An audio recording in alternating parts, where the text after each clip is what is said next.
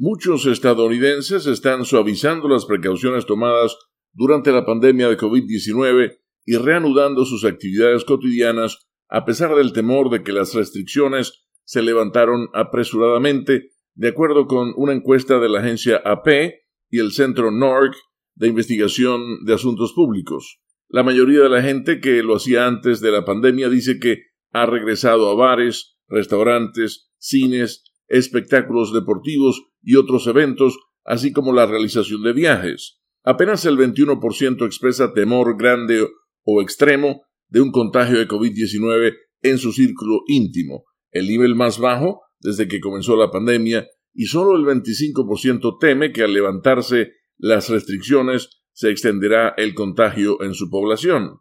Con todo, el 34% de los estadounidenses cree que las restricciones se han levantado antes de tiempo, mientras que el 27% considera que se hizo con retraso. Alrededor de 4 de cada 10 dice que se hizo en el momento indicado. La vida cotidiana de los estadounidenses cambió bruscamente cuando el COVID-19 se propagó por el país a principios de 2020. Ante el Consejo de las Autoridades de Salud y los gobiernos, la gente se aisló en sus casas, a solas o con sus familias, para evitar quedar expuestos al virus que ha afectado a más de 33 millones de personas y causado 600.000 muertes en el país. Durante el pico de la pandemia, restaurantes, cines y tiendas cerraron o redujeron sus actividades. Los oficios religiosos, las clases y las reuniones de gobierno se realizaron de manera virtual y muchos empleadores permitieron o impusieron